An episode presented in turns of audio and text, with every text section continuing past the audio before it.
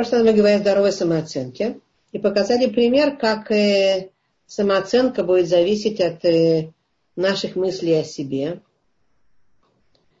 и о том, что я думаю, что думают обо мне другие. И вообще, э, что я думаю о мире. И вообще о разных о, о других автоматических моделях мышления по поводу окружающего, по, по поводу того, что происходит э, с нами э, в этом мире. И вот э, мы привели, пример, то есть я не верю в себя, так, скорее всего, у меня результаты будут действий плохие, неудачные. Я вызову на себя, своим неверием в себя я вызову на себя ну, э, невозможно что-то сделать нормальным образом, потому что я сама в себя не верю. И тогда я, скорее всего, э, потерплю какое-то какое падение, какое-то, э, как это говорится по-русски, э, кишалон. Э, какой-то... Э, провалюсь, провалюсь, провалиться, да. Провал. Да, спасибо, спасибо. Провалюсь в чем-то, что-то не так сделаю, э, то, что я хотела, и, конечно же, в результате этого у меня еще хуже самооценка будет, она упадет в результате этого, и так я могу оказаться в таком замкнутом, замкнутом кругу не, не, не, неприятным, негативным, э, очень неэффективным, очень нехорошим для меня.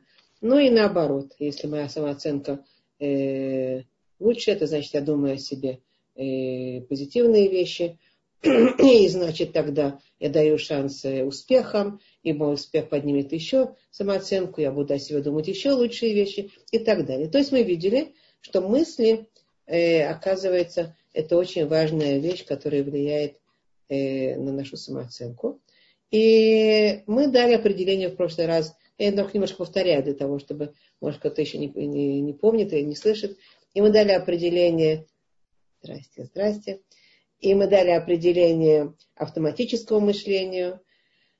И повторим, э, автоматическое мышление сидит на подсознании, оно склонно э, к разного вида заносам, заносит нас, нас заносит, заносит крайности, мы представляем себе действительность в сгущенных красках, э, себя э, в сгущенных красках, других э, в сгущенных красках. Это свойство человеческого мозга. Это вообще свойство человеческого мозга. А, и автоматически мы все такие. Склонны уменьшать хорошее, увеличивать плохое, ожидать трагедии и, и т.п. и тому подобное. Недаром известна по-русски пословица Э, у страха глаза велики, и не так страшен черт, как его малюют. Вот эти все пословицы. Они же древние пословицы и отражают что-то, что уже видно было. Так, так устроен человеческий мозг, так мы все устроены. Мы все склонны к крайним оценкам ситуаций, э, но не в равной мере и не в одних и тех же областях. И отличие это сидит на наших, э, на нескольких вещах личных наших. Во-первых, на наших генетических особенностях нашего характера, насколько мы э, склонны к разным э, э, негативизмам больше и в каких областях. Э, во-вторых, на обстановке, в которой мы формировались э, в детстве, воспитывались и о приобретенных, моделях э, наших установок жизненных, наших, нашего мышления. И в-третьих, насколько мы уже себя сознательно привели в лучшее состояние. То есть от этих трех факторов зависит разница, как наше мышление автоматическое работает более успешно или менее успешно. Э, поскольку наши э, подсознательные автоматические модели мышления, восприятия себя, мира, они выстреливают очень-очень быстро, а намного быстрее, чем наши сознательные э, мысли, которые мы уже поняли и уже для себя решили. То есть наш объективный разум, он намного, более э, медленный, а наше выстреливание автоматических моделей подсознательное, оно очень быстрое. Поэтому мы можем обнаружить себя, что мы понимаем одно, а делаем с точностью другое. Несмотря на то, что понимаем прекрасные вещи, уже поняли, а продолжаем сидеть на, наступать на те же грабли, как мы говорили, да, э, сидеть на, делать те же самые ошибки в нашем поведении. Почему? Потому что эти ошибки, они, они как бы, мы руководствуемся теми автоматическими мыслями, которые у нас быстро выстреливают. Э, и они э, часто выстреливают совсем неудачным образом. И поэтому наши действия, они будут идти за этими выстреливаниями, а потом мы будем переживать, э, понимая своим объективным разумом, что на самом деле, как можно сказать, не так страшен черт, как его малюют, и не надо было так, таким образом себя вести. Но это сидит на автоматических моделях нашего искаженного мышления – подсознательного, подсознательного. Подсознание наше работает гораздо быстрее, чем наше сознание с нами э, по нашей жизни. Э, и вот э, мы понимаем, что, видимо, приходим к выводу, что надо обрабатывать э, это автоматическое мышление, обрабатывать его, э, приучать его к чему-то другому. Ну и как же, как же мы его обработаем? Что мы можем сделать с этим автоматическим мышлением? Во-первых, это, как, это то, что называется когнитивно-поведенческая терапия. Такое понятие в психологии. Э, на иврите это называется CBT, кто знает, да? Э, не на иврите, слегка, на, в Израиле называется CBT, это по-английски. Э, значит, аббревиатура слов английских. Cognitive behavior терапии. Да? Э, во всяком случае, для обработки, для того, чтобы мы свое подсознание могли обработать эти позитивные модели, эти непозитивные модели, эти искаженные модели мышления, привести в более позитивные, так как мы когда-то определили наши баги, наших программ внутренних, э, исправить, для этого надо сначала познакомиться э, вообще э, как бы увидеть, а что перед нами есть, какая работа перед нами есть. Для этого э, нам вот э, когнитивно-поведенческая терапия предлагает э, ознакомиться с видами искажений автоматического мышления. Вот эти искажения нашего автоматического мышления, мы э, должны их сначала э, с ними ознакомиться, какие есть. Я сейчас вам, мы уже начали в прошлый раз говорить об этом, я повторю, и мы сегодня я думаю, все это как бы рассмотрим. А уж потом дать себе честный диагноз. К чему я более склонна? Где у меня выстреливает э, автоматически э, неправильным образом? То есть просмотреть себя немножко по какой-то шкале новых понятий, новых э, э, ценностей, новых установок, которые вот мы, может быть, к ним не склонны автоматически, потому что, во-первых, э, по характеру, а по-вторых, вторых по, по воспитанию, которое, или там по окружению, в котором мы формировались. Э, ну, э, и понятно, что я буду склонна к чему-то. Конечно, как все мы будем склонны к чему-то э, немножко другому, хотя у всех могут быть признаки вот этого искажений э, одинаковые, но к чему-то я буду склонна меньше, к чему-то я буду склонна больше. Может быть, что не, к, не ко всему я буду склонна, не в одинаковой мере. И это э, э, надо будет нам э, определить для себя. Ну, желательно бы, да. Э, для того, чтобы э, для того, чтобы просто как бы немножко а, э, дать такую более эмоциональную оценку ну, и картину всего тому, что мы говорим, да, э, хочу сказать следующее, что стоит приучить себя э, более уравновешенно смотреть на вещи, более позитивно, э, видеть в жизни не только плохое, не только, а также и хорошее, больше как бы видеть это. Видеть близких не только недостатки, а также и кучу достоинств. Видеть в себе больше достоинств, а не, не, не, не, не, не больше недостатков. Это значит, э, это опять не значит, что нет ничего плохого, нет ничего напрягающего в мире, в себе, в окружающих. Но это да, значит, что я на чем-то ставлю фокус. А, я фокусируюсь, на чем я должна фокусироваться. Я должна фокусироваться, конечно, воспитывать себя, фокусироваться на хорошем, на позитивном. Э, несмотря на то, что, может быть, э, моя природная структура, она совсем даже к этому не склонна, а я склонна муссировать только то э, э недостаточное, только то хорошее, что есть, как мы сказали, в окружающем мире, в себе, в окружающих людях и так далее. И всех ситуациях, которые ко мне, ко мне приходят. Так вот, э, что это значит фокусироваться? Есть фотоаппарат, да? Фотоаппарат, он автоматически фокусируется на чем? Э, на том центральном, э, что, на, что, на что мы направляем вот, э, нашу камеру.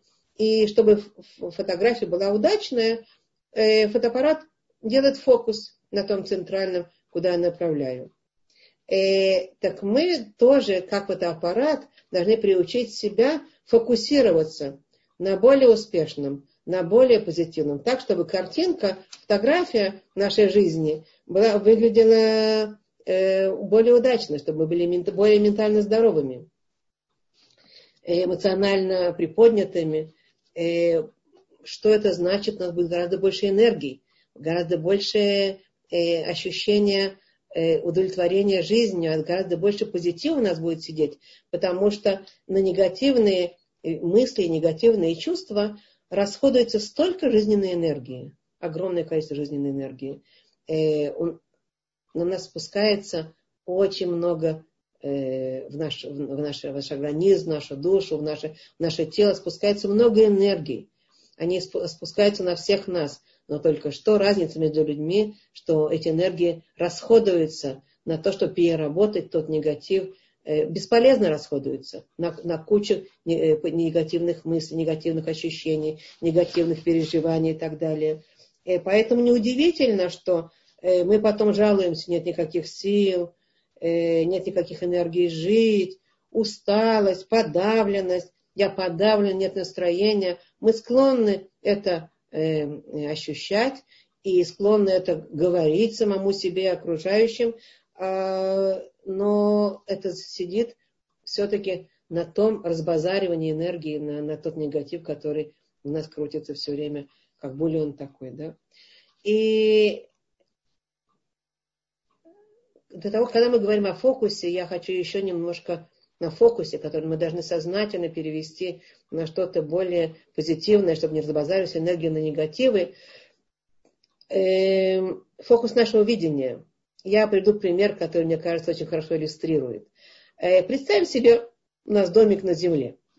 И домики на земле, они часто есть какой-то э, фасад, дворик какой-то при входе в этот домик.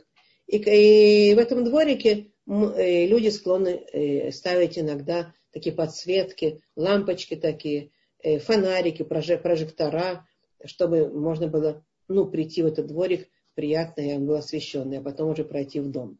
И вот в этом фасаде мы, естественно, сажаем замечательные клумбочки с цветами, с дорожками ухоженными, с деревьями красивыми. И вот на этом мы ставим подсветки фонарики, э, прожектора такие. И войти в такой э, дом, в такой дворик, э, войти в такой, как бы, приятно или неприятно?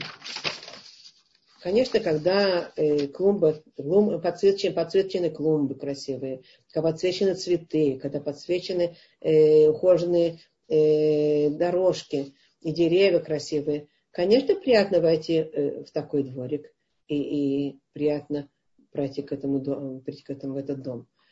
Представим, но, но мы знаем, но мы знаем, за каждым доме, за каждым домом есть задний дворик какой-то, где валяется всякое барахло.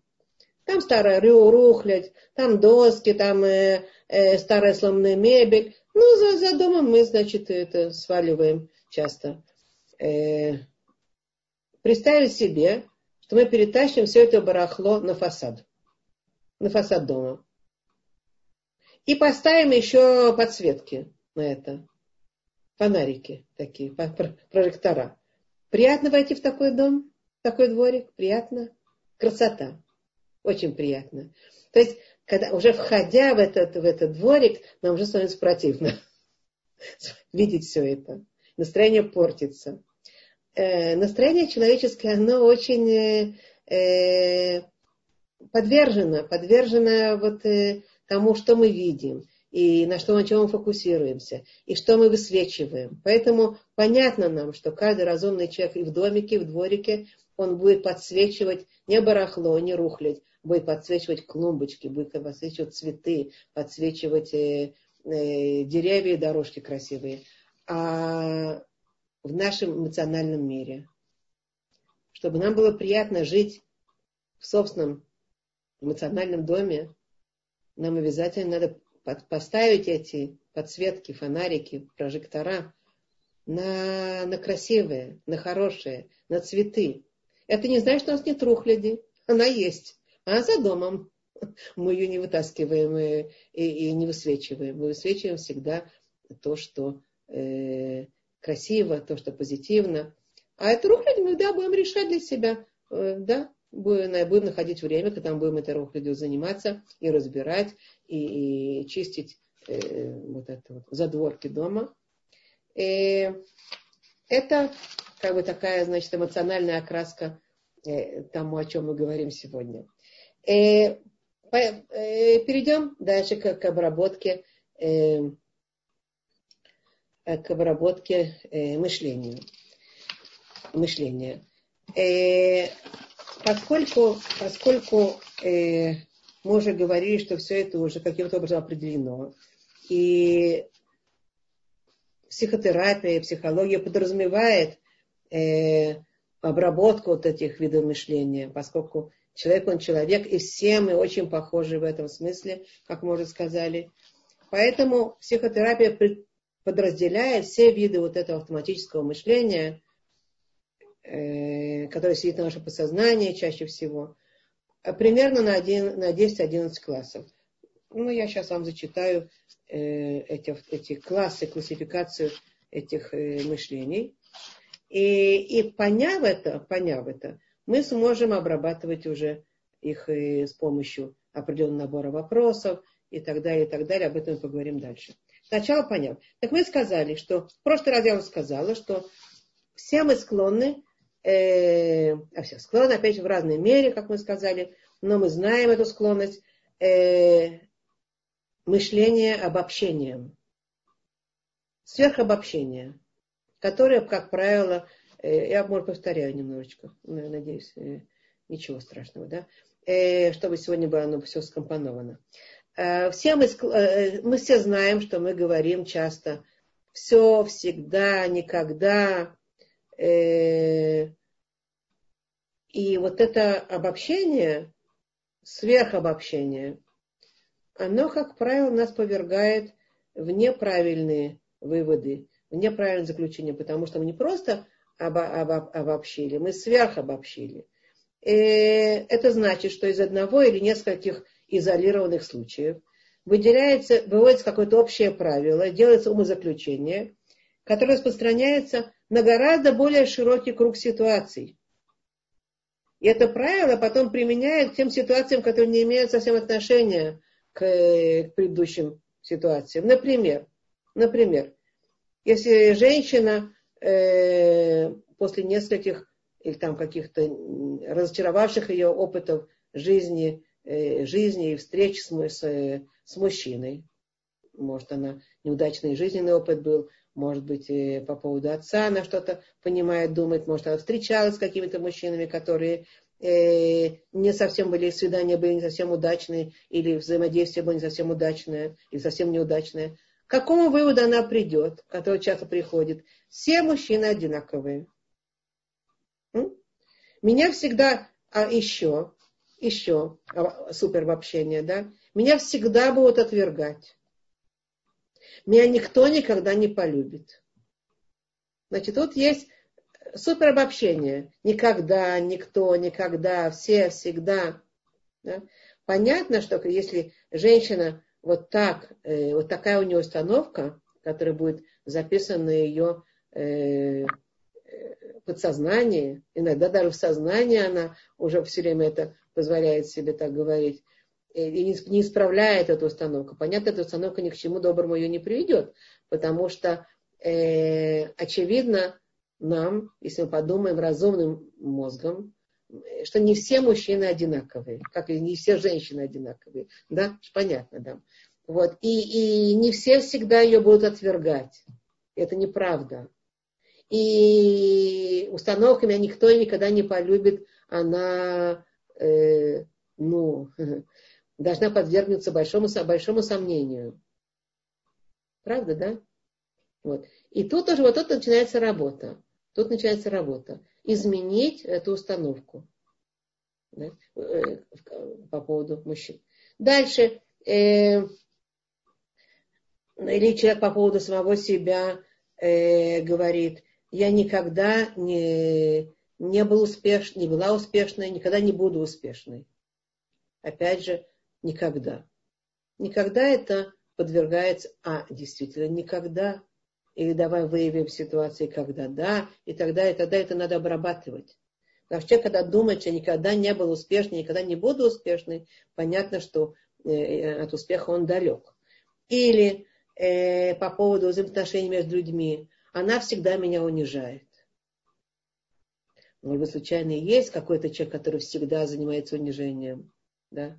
Но, но бывает, э, как правило, э, люди, они далеко не всегда унижают. Может, они склонны к унижениям, но тем не менее э, у этого есть и, про, и исключения из правил. И надо видеть эти исключения, и надо уравновешивать свои отношения. Потому что если мы думаем, что человек всегда меня унижает, понятно, мы от него будем это ожидать. А если мы ожидаем от человека какое-то поведение, то он, как правило, будет оправдывать это поведение. Вы знаете, да? Так оно работает. Когда человек чего-то ожидает, он на себя это и, и, и, и зовет. Ну, это об этом поговорим дальше. Хорошо. Э, так вот, а, сверхобобщение. Сверхобобщение – это склонность всех нас. Всех нас. Опять э, я вижу, тоже, тоже сверх, сверхобобщила. Сейчас я сказала всех нас, большинства из нас. Скажем, правильнее большинства из нас. Может быть, не все будут склонны к этому, но большинство из нас все-таки так мозг работает. О, спасибо, Кристина, да. да. Поехали дальше. Э, э, мышление произвольными выводами. Мышление произвольными выводами – это э, то мышление, которое э, не, э, не потому, что что-то действительно сто процентов доказано, а потому что мы склонны э, делать быстрые, поспешные выводы и они часто будут э, как бы произвольные, то, что называется, и часто они будут склоняться к негативу. Например, например, что это значит? Это значит, что человек, э, не например, а что это значит, что человек часто делает необоснованные или противоречащие фактам выводы. То есть факты другие, и у него нет, нет достаточно обоснований. Но это поспешные, произвольные, произвольные выводы. Например, мать, которая Э, проводит время с ребенком. Э, и в конце особенно трудного дня с ребенком, когда ребенок ей показал все, на что он способен, и она ему показала все свои реакции, которые, или много реакций, которые совсем не, в ее глазах неудачные, она приходит к выводу сама о себе после этого. Она уложит ребенка спать, она приходит к выводу, я ужасная мать. Этот вывод, этот вывод, Э, он, э, опять же, скорее всего, он сидит в каких-то моделях детских, как мы сказали, и на каких-то ее склонностях. Э, но, во всяком случае, так или иначе,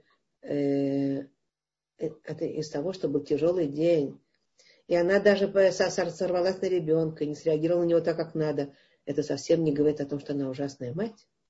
И если это происходит достаточно часто в их жизни, с детьми у таких матерей, это совсем не значит, что она ужасная мать. Я надеюсь, что вы со мной соглашаетесь. Или все-таки думаете, что она ужасная мать? Да? Нет, она не ужасная мать. Совсем, совсем это поспешные выводы, они произвольные, они заключения, которые не должны быть. Это потому, что наш мозг так работает. Он склонен к таким поспешным выводам и к таким негативным заключениям, Э, по поводу разных ситуаций, по поводу себя, по поводу других, по поводу жизни и так далее. Хорошо. Э, э, дальше. Дальше следующий, следующий, э, следующий класс мыслей. Э, это э, фильтрующее зрение, видение фильтром. Что такое видение, видение, видение фильтром? Это значит, что э, люди воспринимают только то, что соответствует их настроению сегодня, вот сейчас, в данной ситуации. Хотя воспринимаемое событие может быть э, далеко не такое, или может быть только частью э, гораздо более масштабной ситуации. Э, например, например, когда мы приходим в дом с работы, мы усталые, мы хотели бы видеть порядок, и, а там в доме были там дети, были там, был муж, и мы заходим усталые в дом, то мы склонны видеть только балаган, который в доме. И склонны не увидеть помытую посуду, которую ему удалось помыть все-таки. Мы склонны сразу говорить, какой балаган, какой ужас.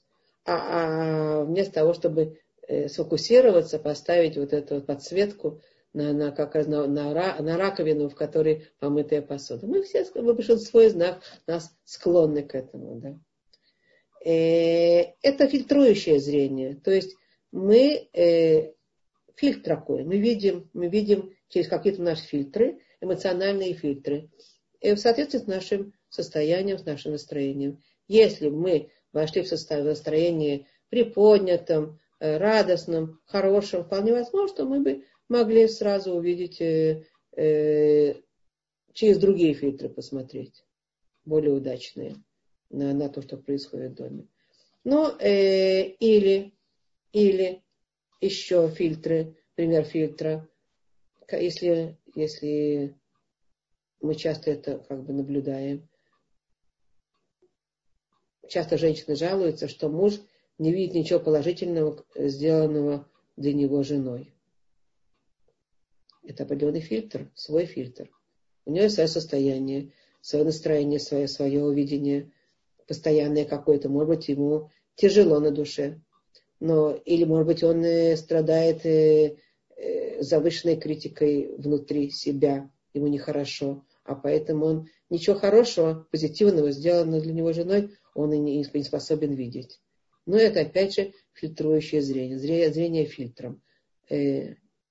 Вот это еще одна, одна, одно видение, которое мы, которым мы склонны, склонны болеть. Э, то же самое может быть по, по, по отношению к противоположному. Жена, которая не видит ничего хорошего, то, что сделал муж.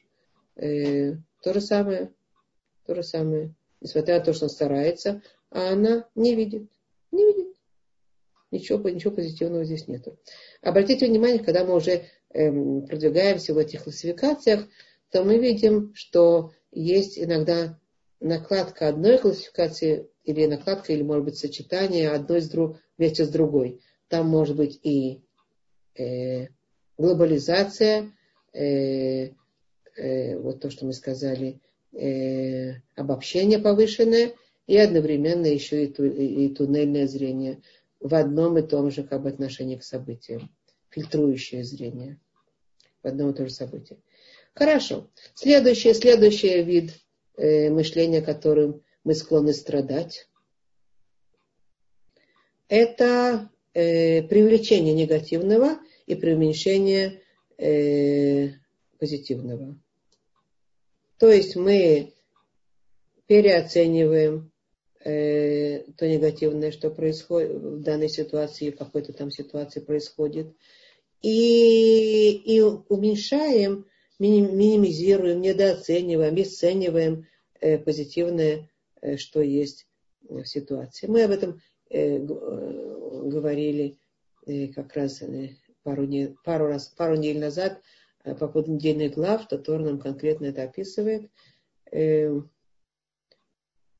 в видении э, э, Саглядатаев, Мираглим, которые были посланы э, осматривать э, Святую Землю. Э, что это значит? Что это значит?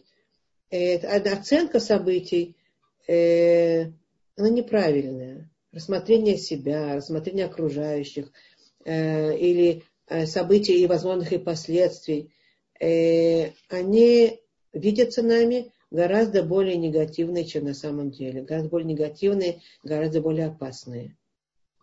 Пример привлечения. Привлечение э, негативного и уменьшение позитивного. Оценка. Оценки, которые получает, э, может быть, ребенок, а может быть, уже взрослый э, человек, который учится. У меня, кстати, есть такой личный опыт. Я преподавала долгое время в вузах. И здесь, во всяком случае, в Израиле, ко мне часто подходили студенты и, и буквально, буквально, э, буквально плакали, буквально нервничали, переживали, мучились. Почему? Потому что оценка экзамена, который я им написала, дала оценку за сделанный экзамен, она была не 100. Здесь 100-бальная оценка, 100-бальная система. Не 100. А сколько я могла дать? Могла дать 91, 92. Оценка 91, 92, она уже вызывала у них э, такое тяжелое ощущение. Почему? Потому что оценка не 100%, не 100, это значит уже, что я недостаточно способный, что я э, недостаточно успешный, недостаточно уда, уда, э, удач, удачный. Есть люди, которые вот, вот так реагируют уже на, на такого типа оценки. Не 100, а 90, 90 с лишним даже. А есть, которые 80. 80 это как четверка примерно. Если по, по пятибалльной системе в России было 5 и 4. Человек получит 4. Он уже думает о себе, что он неуспешный, недостаточно успешный, недостаточно способный. Вот если же делать, делать надо на 100, на, на, на, на, на, на пятерку. А, а уж если он получил тройку, то он вообще, вообще он себе записывает в разряд, в разряд полных, э, э, полного провала. Кто сказал? Кто сказал? Почему так э, надо преувеличивать негативное, а, а уменьшать то, что было сделано? И тройка, она достаточно хорошая оценка. Как бы в наших израильских э, оценках это может быть 60, 70. Я часто э, говорила самой себе, нормально. Даже ты пройдешь этот, этот экзамен на, на троечку, это тоже хорошо, замечательно. Этот предмет тебе не, ты к нему не склонна, ты его не очень любишь. Нормально. Но это только при условии, когда человек себя уравновешивает, когда он себя э, урезонивает и э, прекратит обесценивать то, что есть, то позитивное, что есть. Э, так вот, оценка 3, например, говорит человеку, что я не способный. Или, пример, преуменьшение, преуменьшение. Мне удалось выполнить эту работу, но это вовсе не означает, что я успешный, способный, удачный. То есть он сделал работу, человек, но он себе дома это совсем не говорит о том, что я э, успешный, что я удачный, что я способный. Конечно, на чем-то сидит, на чем-то глубоком внутри, что он о себе думает. Но такие мысли, э, они, э, они часто повергают человека в, в очень плохие состояния. И, и напрасно, и, и, и это, этим заниматься не надо. Так вот, еще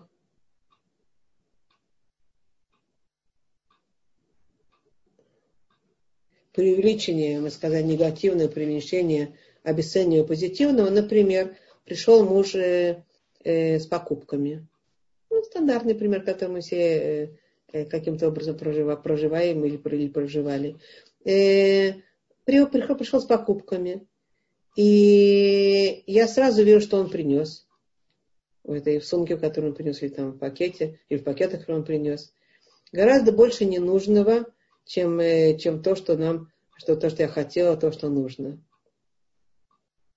И я, конечно же, преувеличиваю. Я ему говорю, когда, почему ты никогда не можешь купить преувеличиваю, начинаю, значит, с этими фразами обобщением. Никогда не можешь купить то, что я тебя прошу, и никогда не можешь купить э, то, что мне нужно. Я очень извиняюсь.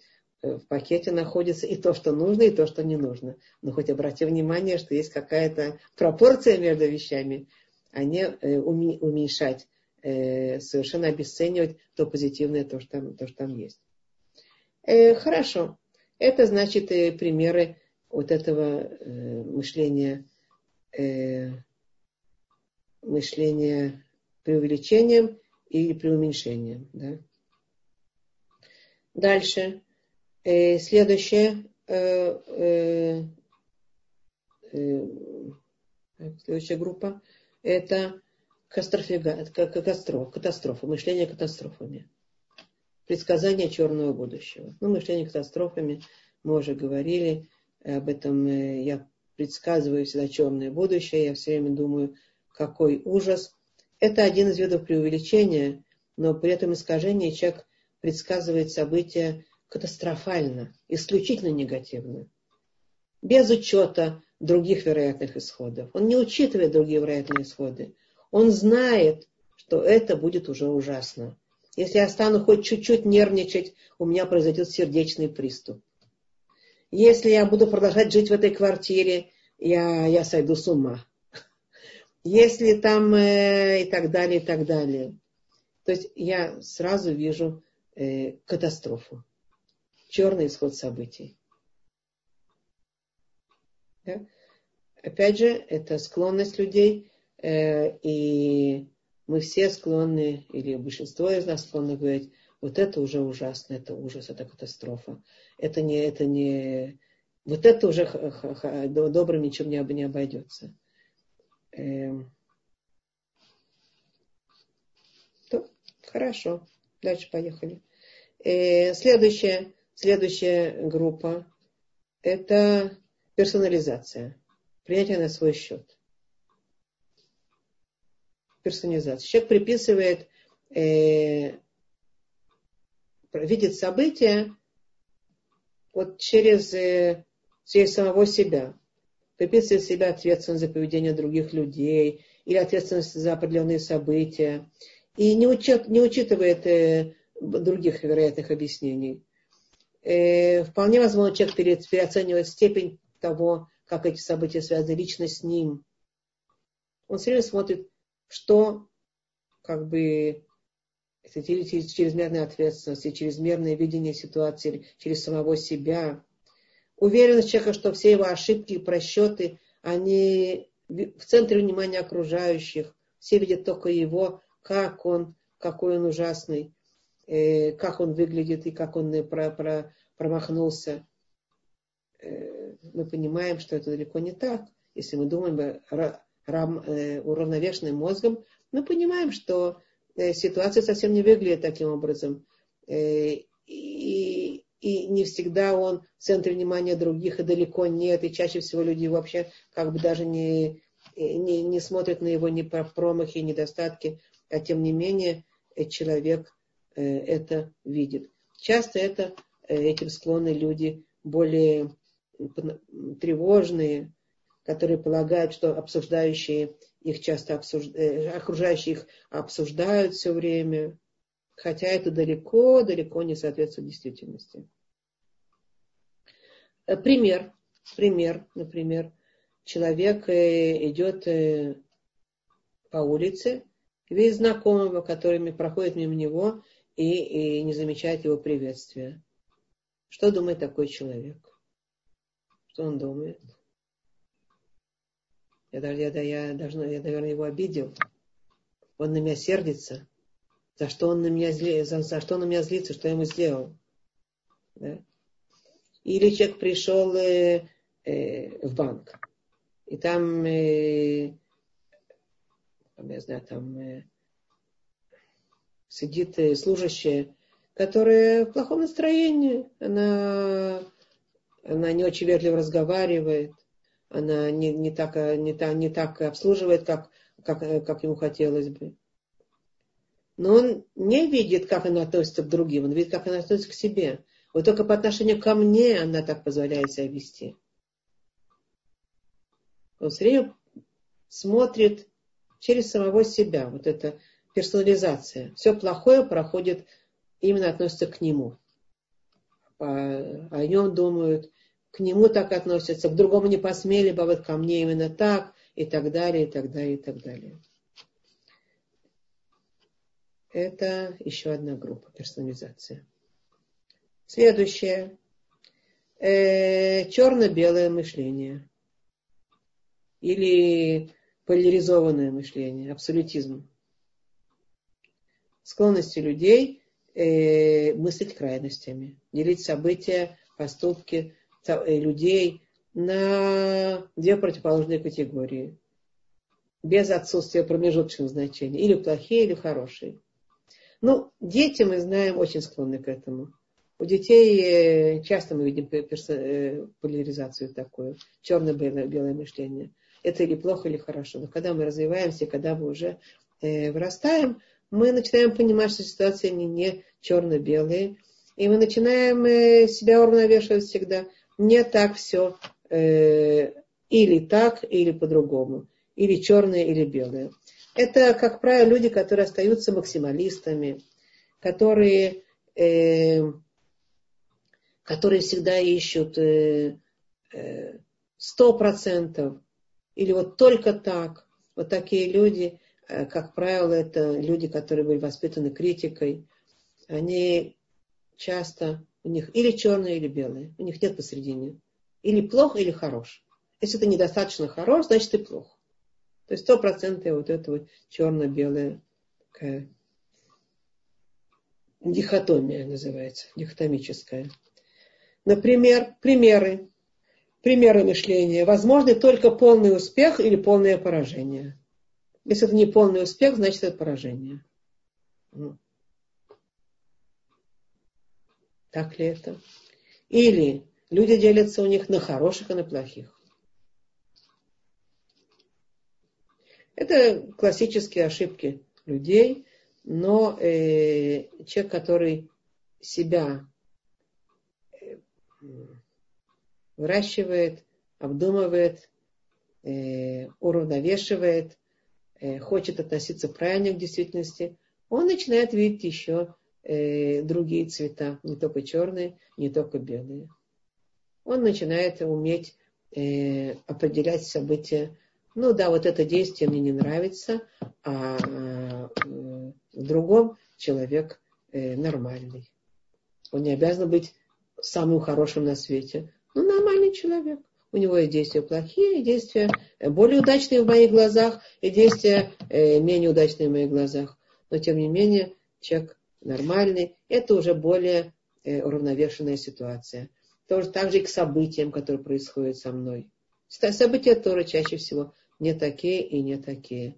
Они, у них есть что-то хорошее, что-то плохое. Надо себя все время э, вести к этому, чтобы видеть гораздо более такую палитру такую э, видение вещей. И в себе, и самого себя также видеть. Это не значит, что я не успешен или не успешен, удачен или неудачен, плох или хорош, э, плохая мать или хорошая мать, плохая жена или хорошая жена. Да? И это э, работа человека с самим собой, своими мыслями. И даже если окружающие говорят ему, опять же, такое же, такие же дихотоми, дихотоми, э, дихотомические такие всякие выражения, тоже черно-белым белым образом. Это совсем не значит, что я тоже буду думать черно-белым образом. Ни о себе, ни о других. Ну, хорошо. Э, может быть, у кого-то есть на данном этапе уже несколько какие-то вопросы, я могу подключить, э, и, может быть, уже были вопросы спросить.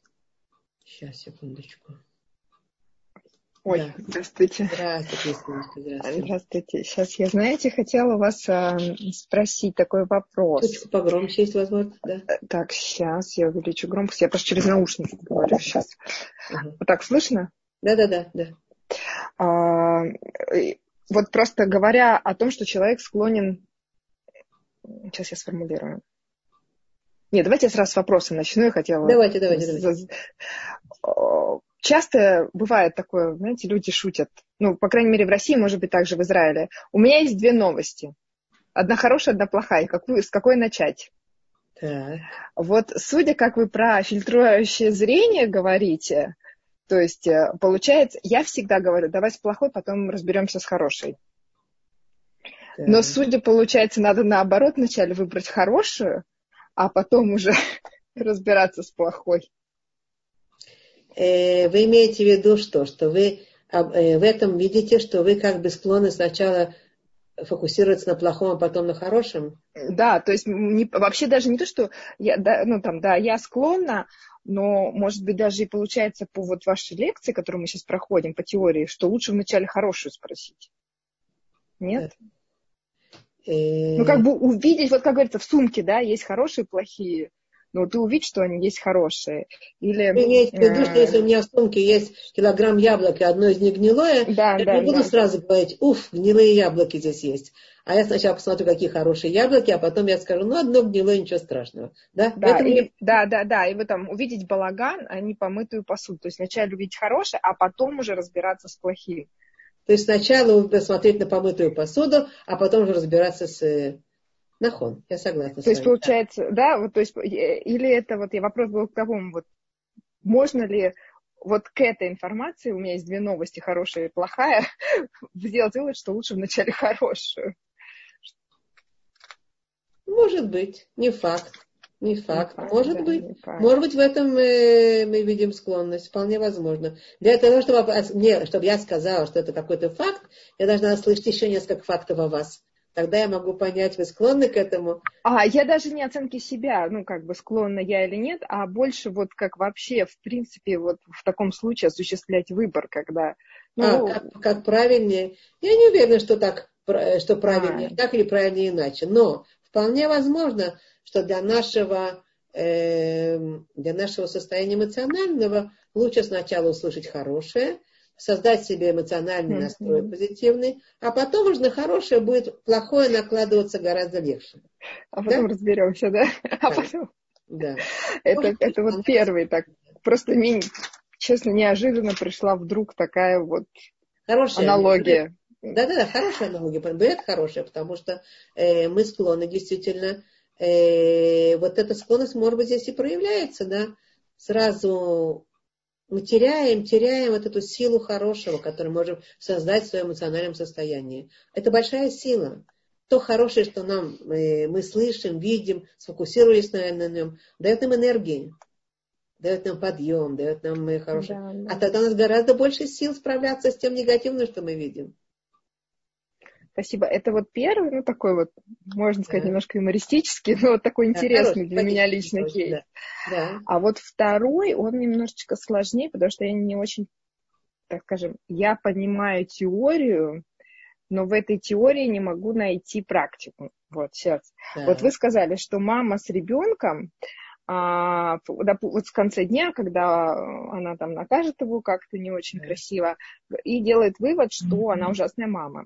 И дальше вы сказали, что эти выводы могут раз, базироваться на различных схемах или детских моделях.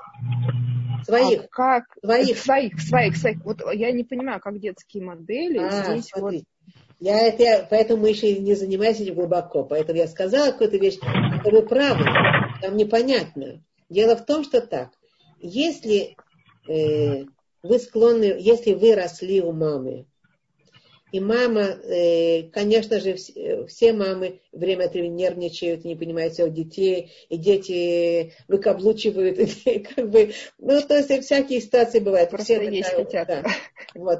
И, и если ваша мама она э, была, склонна была, вот вы видели ее, она довольна собой, ничего страшного, э, прошел день, э, все хорошо, э, деточка пошла спать наконец-то, мама была спокойна, была спокойна, улыбалась и довольна, довольна собой, довольна ребенком, несмотря на то, что весь день прошел шиворот на выворот.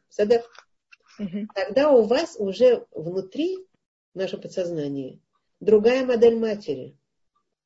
Тогда у вас не будет этих слов, которые будут подниматься «я ужасная мать». Потому что ваша мама к этому была не склонна. У вас записалась там модель определенная, определенная схема. Нормально. Схема ваша какая? Нормально.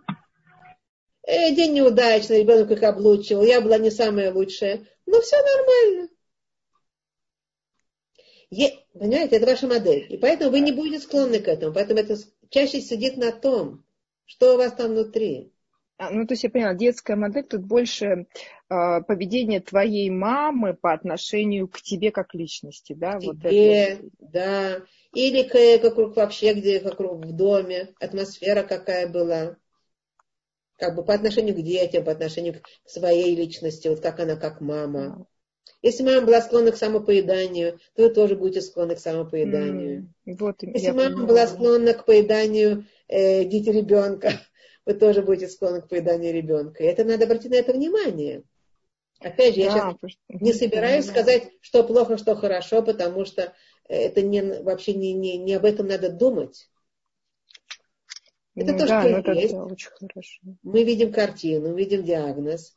Мы не пугаемся диагноза, мы только знаем, где вот это вот, как мы сказали по поводу этого дворика, где это рухлядь, которую надо разобрать и, и убрать ее, а где цветочки и клумбочки надо поставить, поставить подсветку. Мы только видим, видим картину самого себя. И понимаем, что тут надо клумбочку посадить, цветочки полить красивые и подсветку поставить. А эту рухлядь мы ее разберемся как-нибудь, что-то выбросим, что-то останется еще за домом. Да, поняла, спасибо. Тут, да, теперь понять не стало. Спасибо. Беседер? Да, да, спасибо. Вот, это очень правильный вопрос, потому что я понимаю, что я так говорю, как бы, э, может быть, с расчетом немножко даже на ту публику, которую у меня уже слушали лекции, mm-hmm. поэтому я уже знаю, они немножко больше подготовлены. А кто не слушал, это новое, это очень-очень кстати, эти вопросы замечательно. Спасибо большое. Вам спасибо. Вы в этом Учимся. много помогло. Хорошо. Учимся, да. Ну хорошо, будем продолжать. Кто-то еще вопросики? Леда? Нет, нет. Ни у кого? У меня есть не вопрос, а, а замечание. Ну как, да. как можно да, сказать? Да, да. да. Я хочу сказать коротко. Ну, я, я, знаете, я живу, я живу в Америке, и у меня проблемы психологические были. И заниженная самооценка со многими вещами. Что я хочу сказать?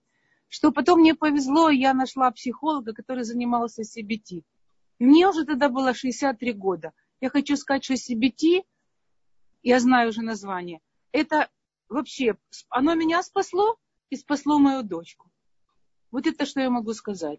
Я не буду долго распространяться. Я знаю, в Америке были разные направления. Я знаю об этом, потому что моя дочка потом пошла, она психолог, у нее мастер. Вот, ну как магистр, ма, маги, да. Я знаю, она мне разные направления есть. И, и это CBT, вот по-моему, я, смотр, я слышу своих подруг, друзей, они ходят и ковыряются в голове, что мама сказала 50 лет назад и так далее.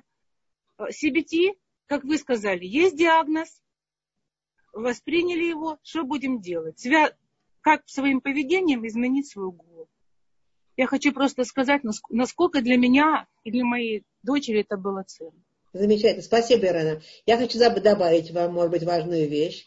Да. И, э, насколько я понимаю, вы, Ирена, человек рационального труда. Как Была. Теперь я бабушка. образа занятий, да? Что? Теперь я, был, теперь я бабушка. Был, да, была математиком-программистом, да. да. Поэтому вам, вы более склонны вот к такому. Вот пойми, где, где диагноз, вот пойми, что делать. И оно будет влиять на твое состояние. Вот и разберись в этом, сделай порядок, и все будет нормально, да? Да. Э, это CBT, правильно. Это очень хорошая система, замечательная система. И она очень как бы работает хорошо но, надо сказать, все-таки не со всеми типами людей. О, Рабанит, вы гений, слушайте. Вы да. просто гений. Я серьезно говорю, вы гений. Спасибо. Спасибо, спасибо. Вот я, я, да. Вы понимаете, да. о чем я говорю, да? Я, я, я поняла, я поняла все прекрасно. Некоторым надо копаться, пока они не выкопают, что, что произошло. И не только копать, еще всякие вещи. Есть люди, которые склонны это я не гения, просто это моя работа. Почему тут гениальность? Э, дело в том, что э, есть люди, которым пока э, не сделаешь им расслабление, пока не, не отрабо... э, внутренние картинки какие-то эмоциональные, там, которые сидят, которые не позволяют, не реагируют на CBT. Они отторгают CBT. Пока mm. внутренние картинки их не, не разгладишь, не, не вынешь оттуда какое-то там нагноение. И другими Я способами. Поняла. Другими Я способами. Поняла. Гораздо более эмоциональными, более подсознательными, понимаете? Не такими mm. эмоциональными. Я поняла, я поняла. Я, слушайте, я, я поняла, у меня сестра, она другая. Да я, я поняла, я поняла, Рабанит. Да, Вам большое... Я, и хочу сказать еще одно, как важно, когда хвалят родителей. Моя мама меня постоянно хвалила, над ней даже посмеивались со стороны, да. что моя доченька самая лучшая. Я хочу сказать, постоянно меня хвалила. И как мне это помогло в жизни. Здорово. Я не могу сказать, что моя самооценка была очень часто и низкая, но если бы не было этих похвал мамы... Это ваша сила. Это да, я теперь, это пони... я теперь это понимаю. У меня, был, у меня были периоды, когда я считала, что я вообще никто. Но все равно. Все, спасибо вам, Рабанит. Спасибо большое. Спасибо, спасибо. большое. Йофи. Замечательно. Кто-то еще что-то хочет сказать, спросить, заметить? Я думаю, эта беседа тоже вопросы важны. Тоже. Кому-то хочется что-то спросить. А я вас не слышу. Я вас не слышу, Ирина. Не вижу, не слышу. А да. теперь? Так. Да. Ну, это вопрос, который меня уже много лет э, тревожит. Вот. Я думала, в конце, кажется, урока спрошу. Но раз вы... Значит, вопрос такой. Э, значит, в моем окружении есть человек, э, который избегает контактов со мной. Вот. А я очень сильно хочу с ним общаться. Но все мои попытки вот, э, как-то восстановить связь, они наталкиваются на такое не, неприятие, на отрицательное сопротивление. А лично мне не хватает этого общения. Вот я хочу, а меня, кажется, отбрасывают. Вопрос. Какие действия с моей стороны могут э, в общем, найти какой-то выход из этой ситуации, чтобы он был в моем окружении все-таки ко мне ближе, чем вот сейчас есть. Это не в тему, нет? Нет, почему? Мы все в тему, как бы, это может быть не совсем э, бедюк то, что мы говорим, но это... Смотрите, я, сколько я понимаю, э, у вас есть потребность в общении с ним, но у него нет потребности общения с вами. Там даже не только нету, наоборот, отрицательное отношение вообще на общение. Вообще. Любой вариант общения отметается. Не только с вами, а с другими людьми тоже? Э, ну, в основном со мной. Э, то есть этот человек, он просто очень сильно зациклен на общении в своей семье. Он все для своей семьи, все-все-все. А весь остальной мир для него как бы не существует. И я в том числе. Вот угу. такой человек. Угу. Из моего окружения, предыдущего. По-русски было такое хорошее выражение. Насильно, насильно, насильно мил не будет. Да, да, да, да. Но все равно хочется. Хочется, да, да.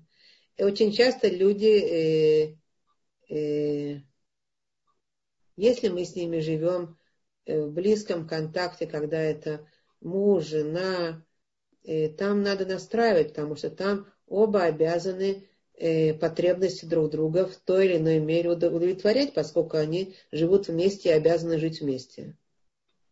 Но если это уже человек из другой семейной ячейки, как бы ваша, ваша, ваша, ваша семейная ячейка это одна, а у него другая семейная ячейка, вполне возможно, что он и не выйдет на контакт, и вы даже не сможете его вытащить. Вот это, это и происходит. Я пытаюсь, а меня аккуратно ставят на прежнее место. Еще, еще скажи спасибо, что аккуратно. Да, да, вот спасибо, да. Аккуратно. Дает понять, что вот не надо этого делать. Ну вот. Значит, ему и, типа, не надо. И, и никак, думаю, да? Что... Ему просто это не... Или у него есть свои какие-то установки, почему не надо. Вполне возможно, что он какую-то угрозу или какую-то помеху вас видит или что-то еще, да, вполне возможно, у него там есть. Но если человек не выходит на контакт, не собирается с вами это как бы обсуждать, и и он в другой семейной ячейке. Вы не можете его призвать к тому, что он в одной ячейке, давай, давай строить какой-то контакт большего понимания друг друга. Потому что мы, мы живем вместе, а в другой семейной ячейке, а он надо в своей. И я боюсь, что у вас мало что получится. Если лучше случайно мама этого ребенка, этого человека, если это мама, если это взрослый сын, вполне возможно, что вы можете сказать все-таки в качестве мамы, давай попробуем э, выработать какую-то, предложить ему какую-то э, систему взаимоотношений, в которой э, у меня будет больше общения с тобой. Э, я постараюсь не быть тебе не навязываться тебе, не быть тебе в тягость, не тебя не, не, не, не упрекать, и не, не, не представлять тебе угрозу твоей семейной ячейки, твоим взаимоотношениям с женой, например, или что-то такое, да, потому что очень часто бывает, что мужчины закрываются таким образом, когда они чувствуют, что это угроза э, его взаимоотношению с его женой, например. Его семье, его взаимоотношения, там, его с э, э воспитанием ребенка, детей, например. Он поэтому отрезает и говорит, «Э, мама, стой в стороне и не вмешивайся. Значит, я хочу сказать, что пять лет назад с этим же вопросом я к вам обращалась, и вы мне тогда сказали, отпусти. Да. Я отпустила. Я отпустила, а сердце болит. Вот. Я понимаю вас. Я понимаю, что это больно. Но если вы ему будете, может быть, если, мы, если он вам поверит, и вы донесете ему, что вам э, вы действительно не собираетесь никакой угрозы, и все только будет в ваших глазах приемлемо и хорошо, если вы можете такое ему обещать. Потому что могут быть, как вы будете обещать, а потом опять будете что-то не в своем, никак. Вот, вот, потому что себя очень трудно изменить, потому что те установки, которые в меня были заложены, да, да. Вот. Они не соответствуют тому, что у него сейчас происходит. Он, он вот именно, это он знает. Он это знает, и он чувствует вашу угрозу, вас, вас угрозу, и он не хочет этого, поэтому он вас отставляет. Ну, в общем, ничего не поменялось. Все как было, так все и осталось. Может быть, может быть, вам бы все-таки эти установки как-нибудь э, отодвинуть далеко, далеко, далеко в сторону, если, если возможно и обещать ему, что вы с вашим установкой... Это невозможно, это невозможно, потому что, э, как это сказать, э, это все поперек меня, не просто. То есть я, получается, что я себя предам, если я откажусь от таких установок. Во мне заложено... Он это знает, он это знает, Рина. Так вот, поэтому он и так и вот поступает и говорит, что нет, ну нет, очень, короче, ситуация сложноватенькая. Смотрите, смотрите, иногда мы должны выслушать свое нет, что можно сделать. Он не, не собирается менять ничего в себе. И он не собирается, ему не, не подходит ему, не подходит ему его личности, его ситуации семейной, его там э, ячейки семейные, и всему, всем, всем обстоятельствам не подходит вообще общение с, с, с мамой, которая, э, которая мыслит совсем другими категориями. Не подходит ему, это очень угрожает, это угроза ему. Это да. Это я прекрасно все понимаю, поэтому я и терплю. Я, я все это понимаю, все знаю, и сделать ничего не могу. Единственное, что вы можете, чисто обмен подарками. Просто-напросто подарки им давать. А мне обидно. Мне обидно, что э, подарки-то есть, а контакта нету. Я Вот, вот, то есть это получается не, неадекватный обмен. Я понимаю вас, но он не может с вами контактить, если он чувствует угрозу. Как? В общем, в общем, я это тоже понимаю, к сожалению. Что можно сделать? Да, это называется еще тяжелее становится. Нам как родителям, понимания, нам да. как родителям очень часто надо выруливать совсем не туда, куда хотели бы. Очень часто, как родителям, особенно родителям уже, уже сформировавшихся взрослых детей, которые хотят жить своей жизнью, а не нашей жизнью. Пускай неправильной, но это их жизнь. У нас может быть более правильное понятие. Нам надо выруливать, просто взять и вырулить в совсем другом направлении, и все тут. Спасибо. Я, я, я все поняла, я все поняла. Спасибо. Ага, ну хорошо. Спасибо. Еще кто-то, спасибо вам большое. Спасибо, что вы за доверие, что вы так открываетесь и говорите. Я думаю, это многим полезно услышать. Многим такие вопросы, такие боли. Так, а еще кто-то или мы пойдем дальше? Мне, мне кажется, что дети отходят, а потом они обратно приходят. Когда, когда отходят, так я себе говорю дочке, главное то, чтобы она сделала, мне не надо ее благодарность, надо, чтобы она все силы направила на своих детей.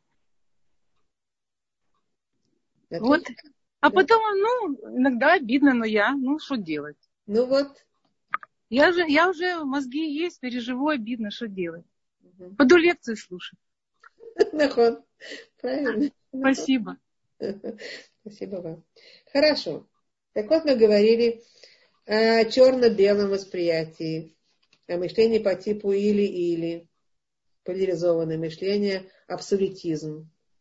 Что это надо, конечно, обязательно э, каким-то образом э, урез, уравновесить, иначе это будет все время э, создавать огромное количество э, ощущения негативного, э, неправильного.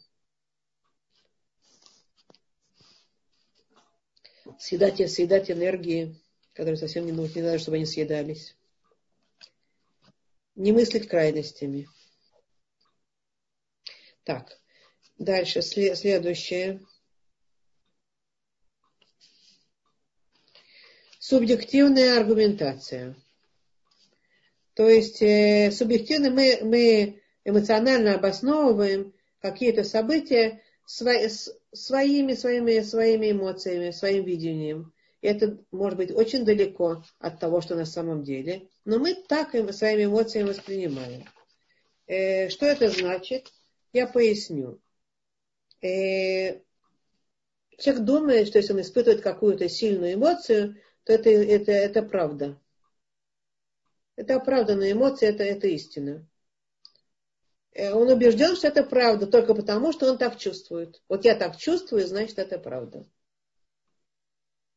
Я верю в это настолько, в свое ощущение, что для, я игнорирую доказательства обратного. Ну, наверное, э, неоднократно встречались с этим, в самом самих себе, в окружающих людях. Э, например, например, я аргументирую. Я сорвался. Я сорвался. Я э, вел себя не, не, как бы неприемлемо. Но я, я говорю, я сорвался потому, что вы меня вывели из себя. Или ты меня вывел из себя. Вот если бы не вводил из себя, я бы не сорвался. То есть это аргументация определенная. Но какая аргументация? Э, кто сказал, что если тебя выводят из себя, то нужно выходить из себя? Может, тебя выводят из себя, но не, не, ты должен постараться не выходить из себя, да? Но человек чувствует, что он сто процентов прав, потому что его э, раздражили. Понятно? Да? Например, да? И что, и что другой там виноват. Или, например, э, другой, другой пример другого из другой области. Э, человек чувствует, э, человек сейчас э, видит, что у него есть удача на работе. У него есть какие-то, много, он знает, мне много удается на работе, но я все равно не успешен. Я неудачник, я не, плохо на этой работе. Почему? Он себя чувствует таким образом. Он чувствует, что, ему, что он плох на этой работе. Ему никто не сказал об этом. А, и да, даже если сказали, то это недостаточно для того, чтобы э, не все сказали, кто-то мог сказать, кто-то мог не сказать. Но ему, да, он еще, у него еще факты есть, что ему много да, удается на работе. Он знает, что ему много удается. Но тем не менее он чувствует себя э, неудачником. Что это значит? Это субъективная аргументация. Что это субъективная? Никаких аргументов здесь нет. Аргументы против тебя. Но он так чувствует. Он чувствует такую сильную эмоцию. И эта эмоция в его глазах э, как бы на правильная, наверное. Э, что мы еще можем э, чувствовать часто, да? Я чувствую, часто люди говорят, я чувствую, он меня ненавидит, э, они ко мне враждебно относятся. Я чувствую, что здесь у меня ничего не получится, это уже связано с нашими прогнозами э, неудачными, параллельно с чувствами, да, если я скажу, я чувствую, что у меня ничего не получится, то это, тут, тут будет два, два вида вот этих вот неправильного мышления. С одной стороны, ничего не получится, это прогнозирование э, плохого будущего, а с другой стороны, я чувствую. Раз я чувствую, значит это, значит это правда. Ну и понятно, что вот такое, такое, такое излишнее доверие своей такой эмоциональной аргументации, оно будет нас приводить очень часто к большим ошибкам, большим ошибкам, к негативной оценке ситуации, к, к, к плохому эмоциональному состоянию. Что, а что можно, что можно сказать против чувств, как бы, да? Но нет, оказывается, чувство это еще ни о чем не говорит. Задача это наша действительно в том, чтобы понять, если у меня чувства такие не негативные, такие не неудачные, такие плохие. Почему? Я могу, я могу описать эти чувства. Это может быть горечь, это может быть напряг, это может быть депрессия, это может быть э, стыд, это может быть э, чувство вины и так далее. Это значит, это причина просмотреть свои мысли. И может быть не те мысли, которые на, на сознании, а увидеть, а что там за этим стоит, что на самом деле внутри себя э, думаю, и что создает э, вот мои такие чувства. Поэтому очень часто я приду к выводу, что я просто слишком верю своим чувствам. Это тоже вот это будет к этому, субъективная аргументация. Кто сказал, что если ты плохо себя чувствуешь на работе, плохо себя чувствуешь неудачником, то это значит, что э, ты действительно неудачник. Тебе удается, у тебя факт, факт же на, на лицо. Удается, много удается на работе, например. Да? И так далее. И, э, ну, это значит субъективная аргументация. Что еще можно сказать по поводу субъективной аргументации? Я тебе хоть яблочко поможешь. Да не, хочет, не, не, хочет, не хочет. Шоколад. Не водичку попьешь. Ну, что-то для души.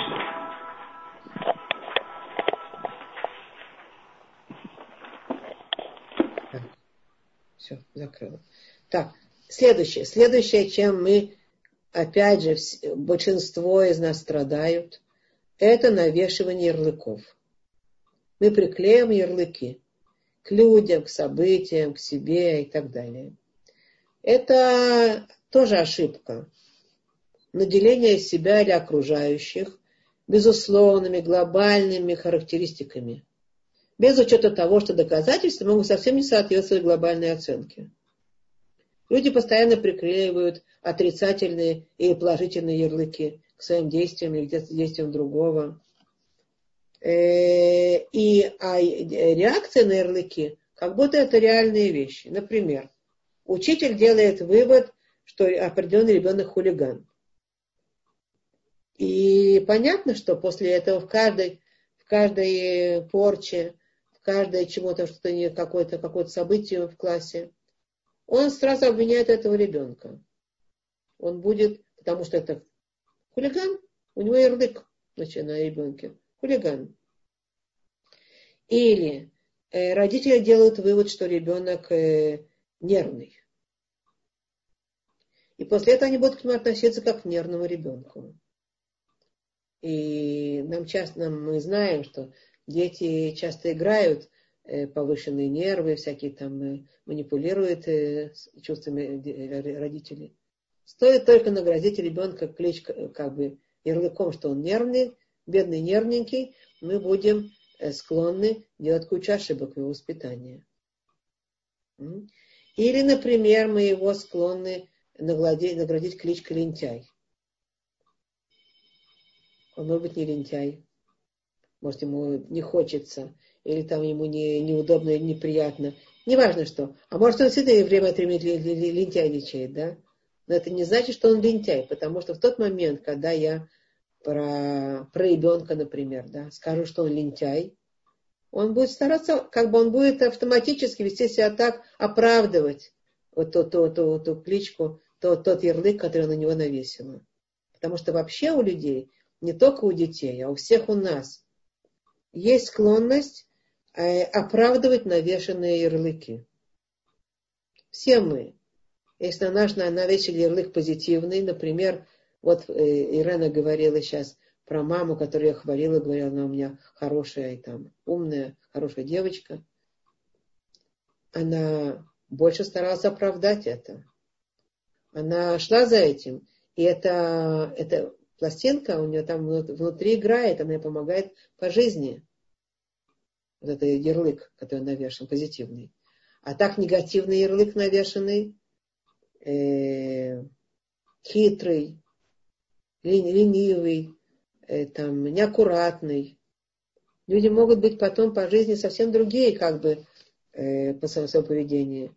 Но они все равно будут э, слышать эти ярлыки и прис, присваивать себе как бы качество этого ярлыка. И автоматически они уже начинают этому соответствовать. Если, например, я приведу пример такой э, к, э, немножко смешной. Если жена э, склонна говорить своему мужу, ты несчастье ты. Ну вот несчастье ты. Я думаю, что она никогда уже от него счастья не увидит. Он оправдается в том, что он несчастный. Он несчастье. Вот он все время для него несчастье. Он оправдает это.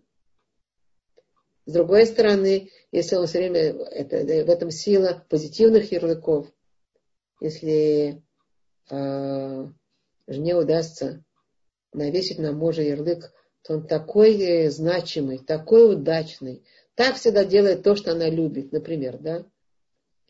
Даже если он далеко не всегда делает то, что он любит. И далеко не такой удачный, не такой значимый. Но он будет стараться оправдать это, это ярлык. Ярлыки – это великая сила. И у нас есть склонность навешивать ярлыки. Как будто бы это действительно реалии, стопроцентные реалии, которые определяют вот, э, у данного человека, данную ситуацию. Э, когда мы, когда мы это делаем, то, то надо понимать, что награждение ситуаций какими-то ярлыками, или самого себя какими-то ярлыками. Удачник, неудачник. Э, как правило, мы склонны к негативным ярлыкам часто очень, да. Мы склонны больше к негативу, как мы говорили, чем к позитиву. Так человек устроен, что можно сделать. Надо работать над тем, чтобы вырабатывать к себе позитив, фокусирование на позитиве. Позитивное мышление надо отрабатывать, а негатив, оно само по себе идет как сорняки. Они растут сами по себе. Их не надо поливать, не надо удобрять. Сорняки сами себе лезут из земли. Пожалуйста.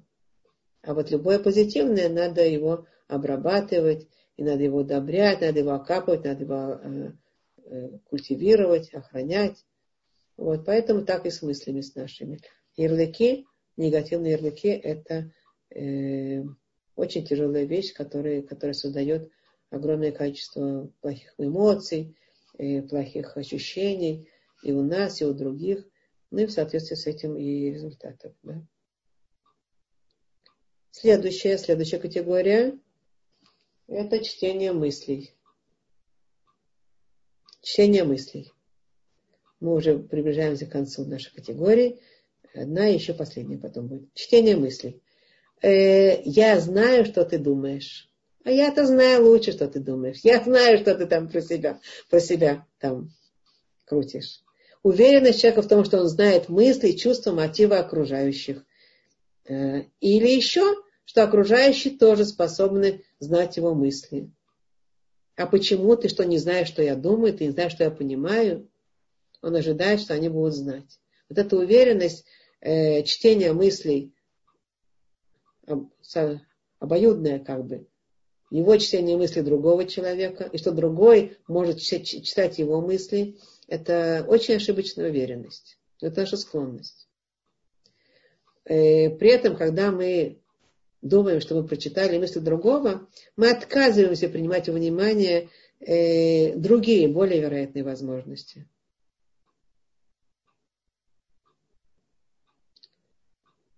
Например, человек может думать на работе э, по поводу своего там начальника или какого-то своего служивца. Он думает, что ничего не смыслит в этой работе.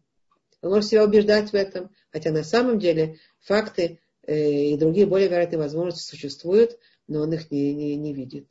Он убежден, что он читает мысли другого.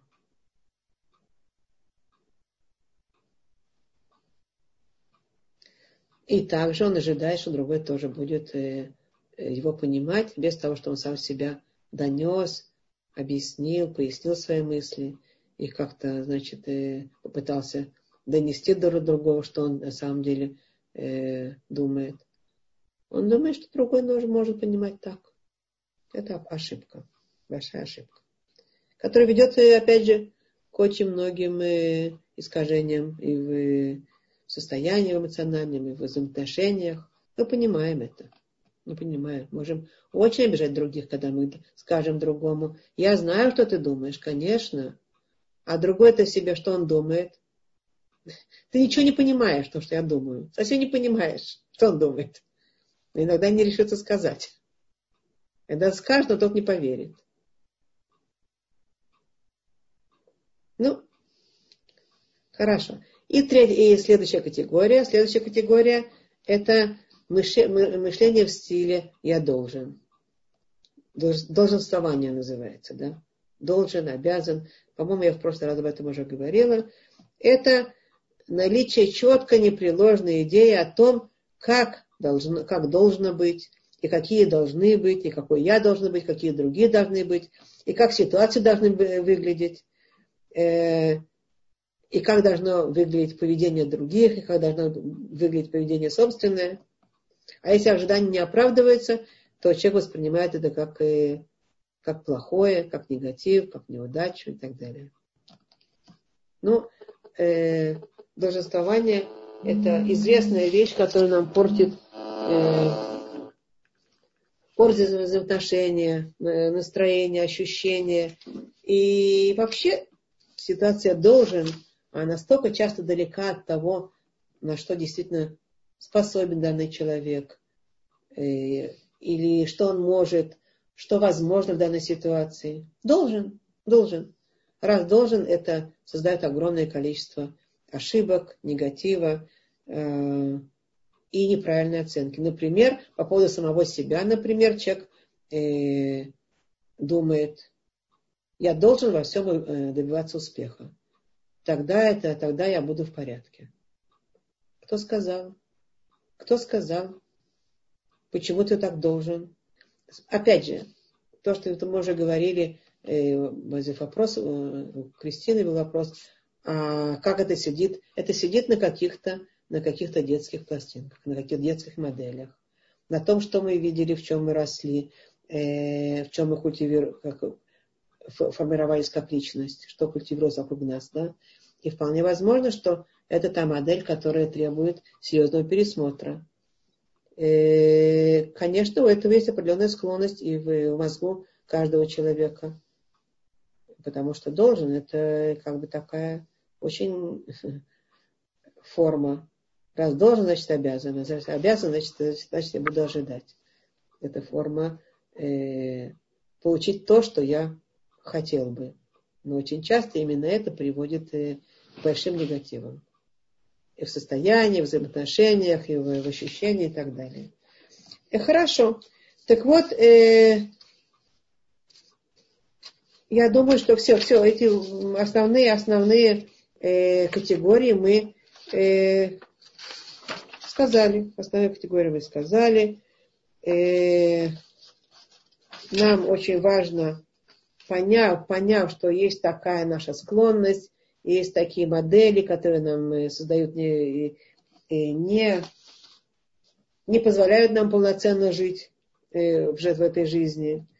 Поэтому нам надо постараться отказываться от разрушающих автоматических мыслей, их э, уравновешивать, этим надо заняться и в конце концов прийти к какому-то изменению поведения э, нашего соответствия с другой, с другими более адаптивными мыслями, которые есть. Если мы, мы понимаем это, понимаем, как мы сами своими руками себя создаем не совсем полноценную жизнь, не совсем спокойную, не совсем радостную, не совсем удачную, эффективную, то мы сможем обработать, обработать. И наши отношения перевести к себе, к окружающим, к ситуациям, гораздо более уравновешенные, спокойные и более верные. И, то, и мы можем этим как бы заняться. Обработка этого, конечно, происходит с помощью вот исследования в себе, посмотреть, к чему я склонен, и набора определенных вопросов, которые мы сами самому себе должны задавать с тем, чтобы перевести нашу, нашу оценку крайнюю, неудачную, в гораздо более уравновешенную, спокойную как бы, оценку ситуации. И э,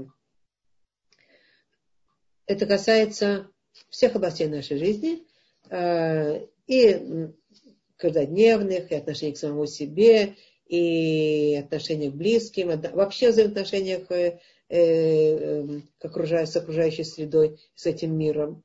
Ну, это может быть в следующий раз мы еще немножко поговорим о вопросах, которые стоит задавать и, и чем заниматься конкретно, чтобы уравновешивать. Во всяком случае, это очень важно знать, мне кажется, очень важная информация о самих себе. Не пугаться, не пугаться наших э, автоматических оценок и мыслей, не пугаться наших состояний, а сразу понять, что если плохое настроение, плохое состояние, Э, хочется нам, никаких энергий нет, подумать, как себя уравновесить обязательно. Ну, вот в этом направлении. Я думаю, что я сказала то, что я хотела сегодня. Сейчас мы освободим возможности вопросов. Пожалуйста, микрофончики ваши подключены, по-моему. У кого есть? Кто-то хочет задать что-то, вопросы?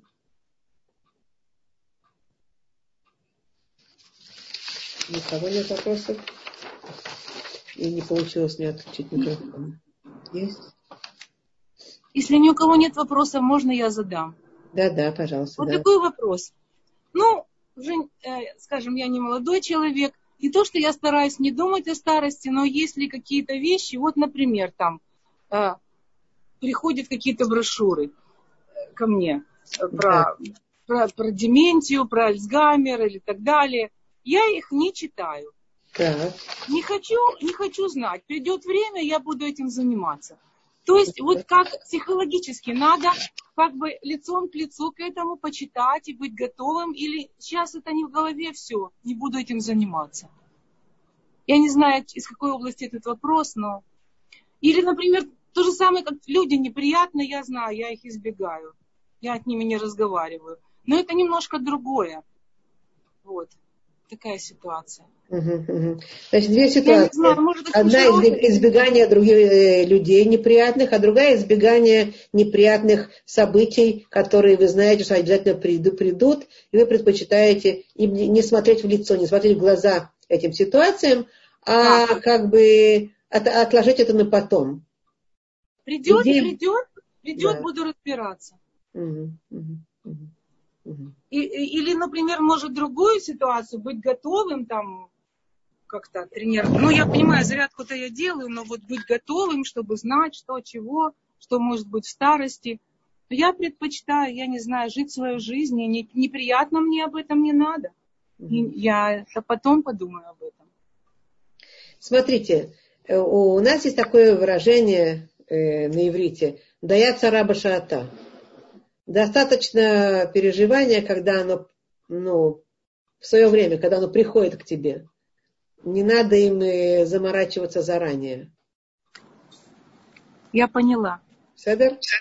Да, я, да. честно сказать, я так, я, я очень вам благодарна. Не надо готовиться к плохому. Придет, придет, будем, Ой. будем разбираться. Ой, а можно я скажу? Спасибо. Просто, Спасибо, э, да. Ирена, я хотела вам ответить. Просто мне Спасибо, попадает, дорогая. Э, мне попадается все время на глаза, значит, есть такой замечательный человек, Казинник. Вам эта фамилия ничего не говорит? Нет. Казиник. Значит, поищите в интернете его лекции. Значит, у него э, и по музыкальным темам лекции, и по психологии. Но вот последняя тема, которая мне попалась на глаза, он говорит, большая лекция, он говорит, что я не хочу старости, у меня ее не будет. Я, он артист вообще. Он говорит, я умру, э, я знаю, как я умру. Я умру на сцене. То есть сплошной позитив. Вот, вот вы поищите, может быть, э, я но... вам адрес сейчас не дам, но я, я посмотрю, у меня это запись я, осталась. Я, нет, я как раз хотела сказать, что у меня нет в голове этих мыслей. Я, я хотела сказать, что, может быть, надо. Этот человек выработал такое себе, ну, мнение, а у меня другое мнение, я довольна, что, что, Рабанит, что Рабанит со мной согласилась. Будем решать вопросы в порядке поступления. О, нахон, правильно, нахон, ну, правильно. он, Будем говорю, решать он... вопросы в порядке наступления. А то, что этот я... человек говорит, что он умрет на сцене или, может быть, в объятиях там там столько, пози... там столько позитива, Рабанит, я поняла этот самый, это прислали, и я разослала урок Цепоры Харитан сегодня вечером так. по Альцгеймеру и так далее. И так. Пахова рекомендовала, то есть я начала сомневаться, тема очень тяжелая. И тоже я спросила у Ирена, стоит ли, как бы не имея э, рядом родителей, они говорят, что надо иметь, что это надо послушать, там признаки, как это наступает и так далее. И я тоже очень сомневалась, стоит ли. Я человек очень внушаемый. То есть если я прочитаю медицинскую энциклопедию, как бы как по Джерому, кроме родильной горячки, я у себя все найду, а может быть и ее. Конечно, очевидно, вот. да. Мы все поэтому... так, между прочим, женщины к этому склонны особенно. Да. да, вот. Ну, я поэтому Хондрики, да. Э, по да. вот это вот Макаби читать журнал, потому что я начинала его читать, все признаки болезней и все, что мне присылали, я тут же у себя, значит, вот. Но вроде бы так активно рекомендовали этот урок и так далее, и я разослала сначала части, а потом засомневалась, и вот у Ирены спросила, и стоит ли смотреть, и я подумала, что завтра я у себя обнаружу Эльцгеймер, и деменцию, и Паркинсона вместе.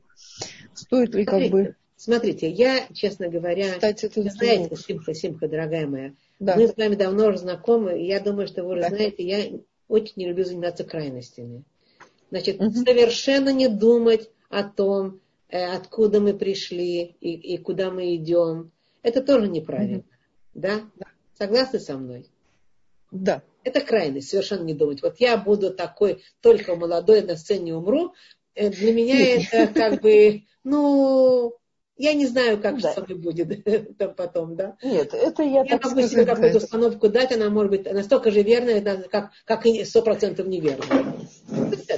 Во всяком случае, э, поэтому знать об этом, зная, откуда ты идешь, откуда ты пришел, где ты находишься и куда ты идешь. Мечта такая в перке, а вот. Она говорит, ты знай, откуда ты пришел и куда ты идешь. Правильно, да? Мы должны об да. этом знать. Согласна. Но есть разница между знать и вот конкретно заморачиваться и конкретно решать вопросы. Потому что если мы знаем, так мы просто знаем, куда у нас э, как бы стрелочка, указатель, в каком направлении мы угу. двигаемся.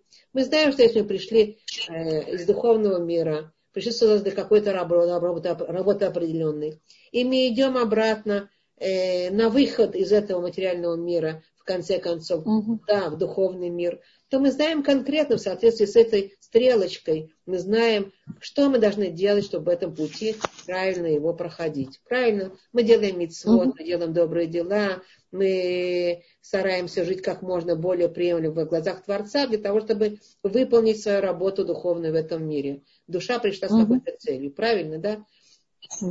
Поэтому мы, мы делаем то, что надо, мы думаем об этом.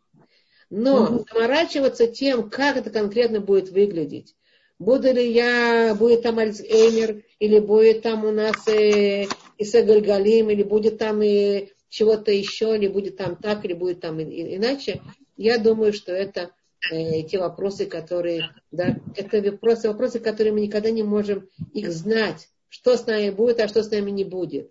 Мы не можем никогда их знать. То, что мы знаем точно, мы знаем, откуда мы пришли, что мы должны сделать и куда мы идем. Правильно, это точно мы знаем. Угу. А что будет с нами потом, мы точно не можем знать. А поэтому не надо этим заморачиваться. Надо знать, что такое существует, может быть, просто так, но это вот читать и заморачиваться, и как вы говорите, есть люди, которые очень впечатлительные, они прочитают одну статью, это они у себя найдут все вот эти признаки вот, этой, вот этого. а почитать другую статью все признаки. Сегодня, знаете, любое, любое недомогание – это уже корона. Вы знаете, да? А если, а если никакие... Э, есть такая шуточка, если ты, ой, я сегодня проснулась, ничего не болит, температура нормальная, у меня корона без признаков. Поэтому э, заморачиваться этими вещами ими не надо. Мы должны знать э, в духовном плане, что мы делаем правильно и неправильно. Это мы должны себя как бы конкретно направлять. Это ничем не чревато, кроме, кроме хорошего. А то, что будет потом происходить, как будет развиваться дальнейшая жизнь, вот мы будем решать вопросы по мере их поступления, зная, что всякое бывает. Дураками тоже не надо быть, да? Как бы, но, тем не менее, мы не будем это разыскивать и выискивать, и э, увеличительное стекло, лупу на это ставить не надо. Седер? Беседер, поняла. Спасибо большое, Рабани. Спасибо. Хорошо. Я думаю, что сегодня мы очень продуктивно много всего сделали, но будем практически еще в следующий раз и дорабатывать эту тему. Если какие-то еще вопросы, пожелания, пожалуйста, скажите. Можно еще вопрос? Вот эти типажи, э, если, опять же, у себя находишь всего вот этого вот, понемножку, но уже переработанное, понятно, не первый урок, но э, не в чистом виде, а такой салатик, винегрет из всех этих признаков. Так. То есть это с каждым отдельно разбираться? Так, немножко, Надо все время степени. знать, что вы склонны к этому салатику, и это диагноз для самой себя. И каждый раз, когда вас посещает сейчас эта мысль или эта мысль из этого, из этой категории, из этой категории, сразу само собой уметь разговаривать вот этими правильными, как вы, вы уже знаете, мы уже говорили об этом, угу. такие вопросы. Да, положительно. Да, насколько это правильно, а если какие-то опровержения этому факту, а если какие-то, а э, действительно это, это, ну и так далее, и так далее. Угу. Тормозить себя, да. да. Тормозить, да, и уравновешивать себя. Тогда наше эмоциональное состояние будет гораздо лучше, энергии будет гораздо больше. Вы, наверное, это на себя испытываете или нет? Да, да, да, вы замечательно. Просто я уже как бы с вами проходила не первый курс. Я да. как бы, ну, каждый раз есть что почистить. Сорнячки прут. Водичка хорошая. Сорнячки прут, они просто... по природе, потому что мы такие, так да. мозг наш, наш устроен, и так и такова жизнь. И у этого есть свои духовные объяснения. Мы сейчас в уроке психологии мы это объясняем технические вещи. А в Торе мы знаем, что есть Яцара, который не дремлет, который нас все время пытается э, сбить. и не дремлет, враг Израиля, да? Да. Спасибо да. большое, Рабанита. Духовные корни. Но Тора все время доносит до нас, при всем при этом, что Творец нас любит, и что Он к нам добр, хотя есть и мера суда, и есть мера милосердия, она э, сильнее, чем мера суда. Этот мир не враждебен к нам. И мы должны обучиться любить добро, любить людей, любить себя и бороться со злом. Все это через призму вот этого добра. Но это то, что мы всегда об этом, вот этот Тор нас обучает. Поэтому, когда мы говорим, э, ну, понятиями Торы, то она сразу нас ведет четко, определяет нам вот эти вот понятия.